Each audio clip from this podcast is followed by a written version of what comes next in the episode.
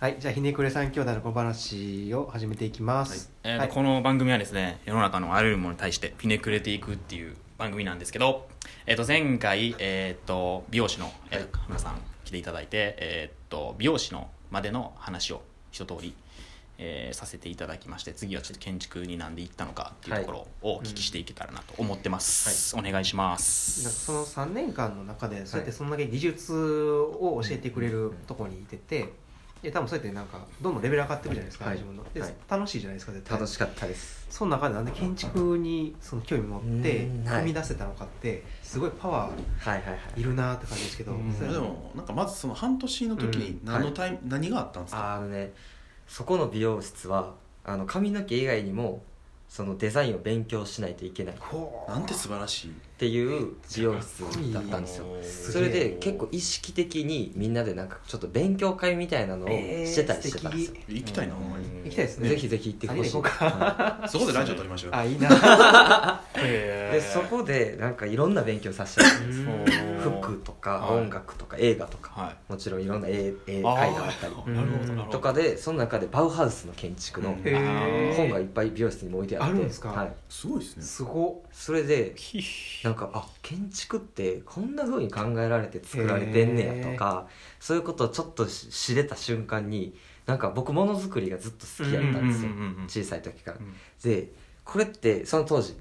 最上級なんじゃないかとものづくくりに関してはあなんか全てをこう網羅した人みたいなイメージがすごい湧いてワンハウスのその学校の話を聞いてうんうんうんであ建築に行きたいなでその時になんか直感ですけど思っあてーそれをずっと意識して働いてた感じなでるすほかどねなるほどなるほどあそのバーハウスに興味を持たれて、うはいバーハウスの何が良かったですかいやそのだ学校のその絵画だから、えっとうんモンドリアンとかはで建築じゃないじゃないですあかーうんとかが学校の先生として建築を教えてるはいそれって建築を教えてるわけじゃないんですよんでもそれって建築やみたいなあーうん建築に必要なものがそこにーあるそうですそうですなるほどそんなことを聞いて知ってえ建築ってすげえみたいな尊敬から来てて僕はあなるほど全部のものづくりがつながっていくっていう,、なはあるほどでそそなのんか美容室のお客さんでも建築家の人とかいたりして、えで僕のオーナーって結構まあ行き切ってる人、ー、生き切ってる人はがいうんうんうんうんちょっと突っ切った人、うんでその時に働いててうん突っ切った人同士ってどんな話でも盛り上がんねんなと思うって、んっていうのを間近で見て、でなんかあ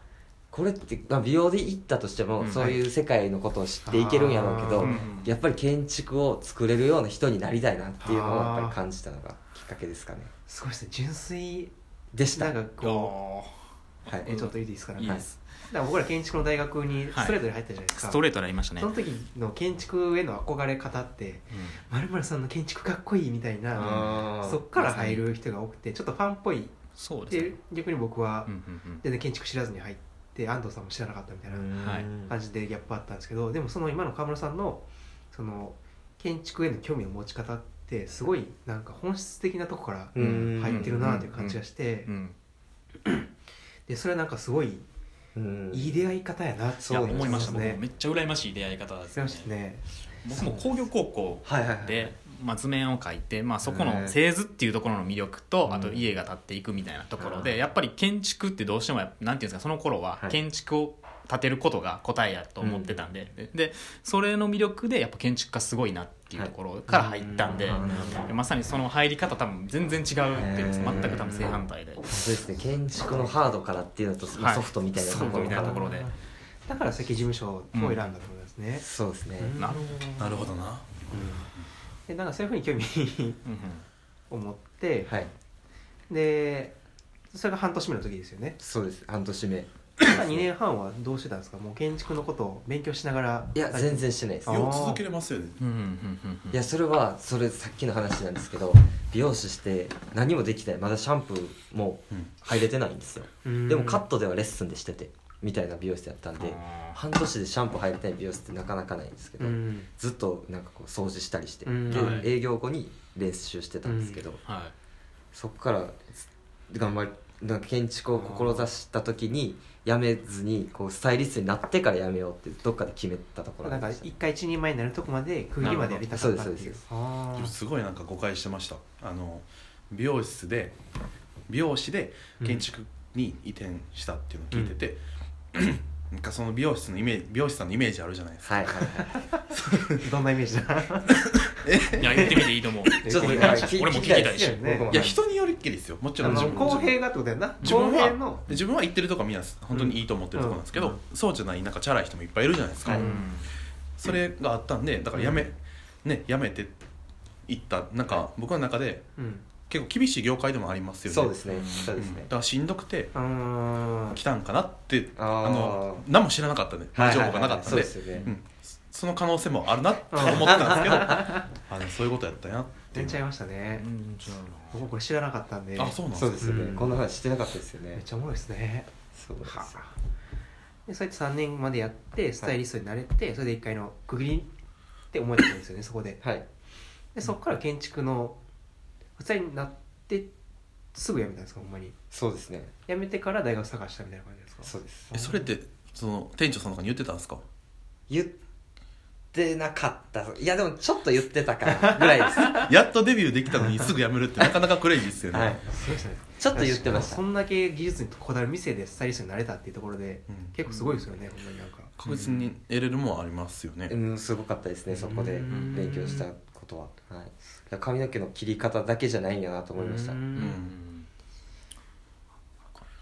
あ、でもそうっすよねその人の服装とか生活とかに合わせきらないとダメですそうもんなんねですよ。本来はうんこれまたちょっと美容室の話すると、ぜひ本当行ってほしいんですけど、はいそのオーナーがロンドンで12年間美容師してたんですよ。うんで、ビダル・サスーンって聞いたことあります、うんうんあれ人の名前なんですよ、実は。へえへの美容師さんの名前で、えへえあの人が髪の毛の切り方を考えたんですよ、実は。へえで、そのさっき言った5つの。美容師コルビュジエやんの人の原点そうです、そうです。本当そんな感 じで。 でなるほどそのその考え方そのベーシックのスタイルを作る時の考え方が建築の考え方をなんかインスピレーション得てあじゃあこうやって切ったらこうやって髪の毛落ちるからこうなるよねっていうのを建築から来てるんです土井かさん今日呼んでくれてありがとうございますおもろいなぁ実はいやもう来てくれてありがとうございます バウハウスなんですよ、えそれがー、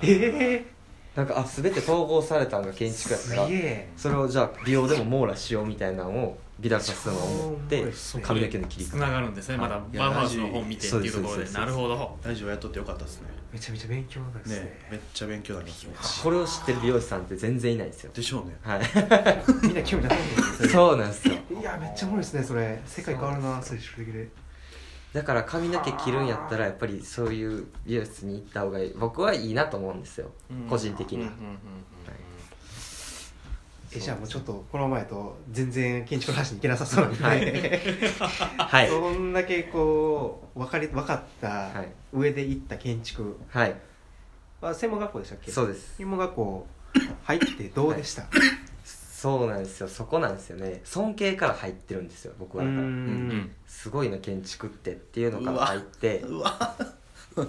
まあでもそれはハードっていうよりは結構まあソフトな魅力みたいなのを知って入ったん本で質すか的なところですからら、はいなんかそれでまあ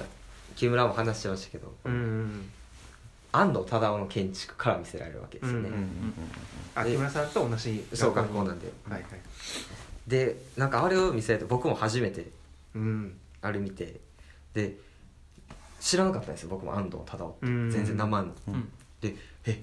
なんかその当時はあ建築ってなんか一つのよりどころみたいな思いっきり表現してできるんやなみたいなところをちょっと感じたんですよあれ見てうんんまあでもそうなるんじゃないですか自分もそんな感じしましたよ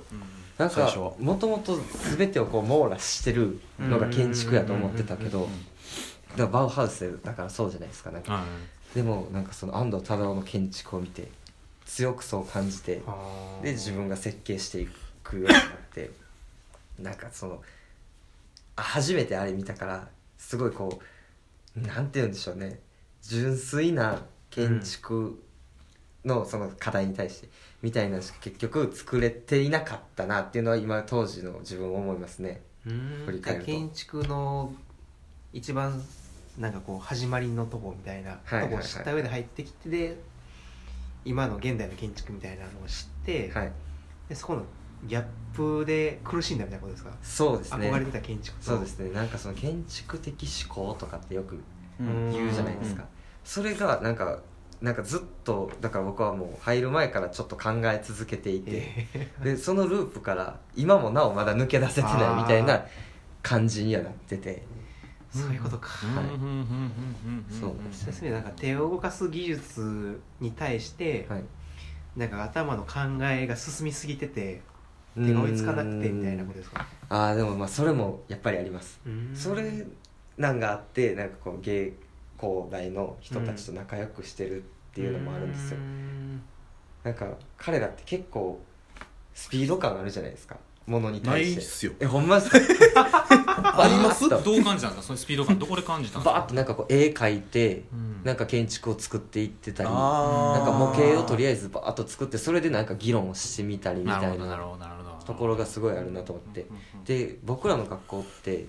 そういうもので話したりすることが結極端に少なくてへえ結構なんかその考え方とかあそういうのをずっとなんかこう話してる感じだったんですうよ、んそうなんやなんかそっからなんかこう変わりだしたんが1年経ってからぐらいですようやくあ専門家入って、はいうんその1年間悩んで、はいで2年目でスイッチ変わってそうですねあーそれどう変わったんですかいやなんかうーんいやとりあえずもう時間やじゃあそのスイッチが変わった話をうん次回お聞きしたいと思います、ありがとうございますでこの番組が良かったら、えー、といいねとリツイート拡散お願いしますはい次回もよろしくお願いしますありがとうございました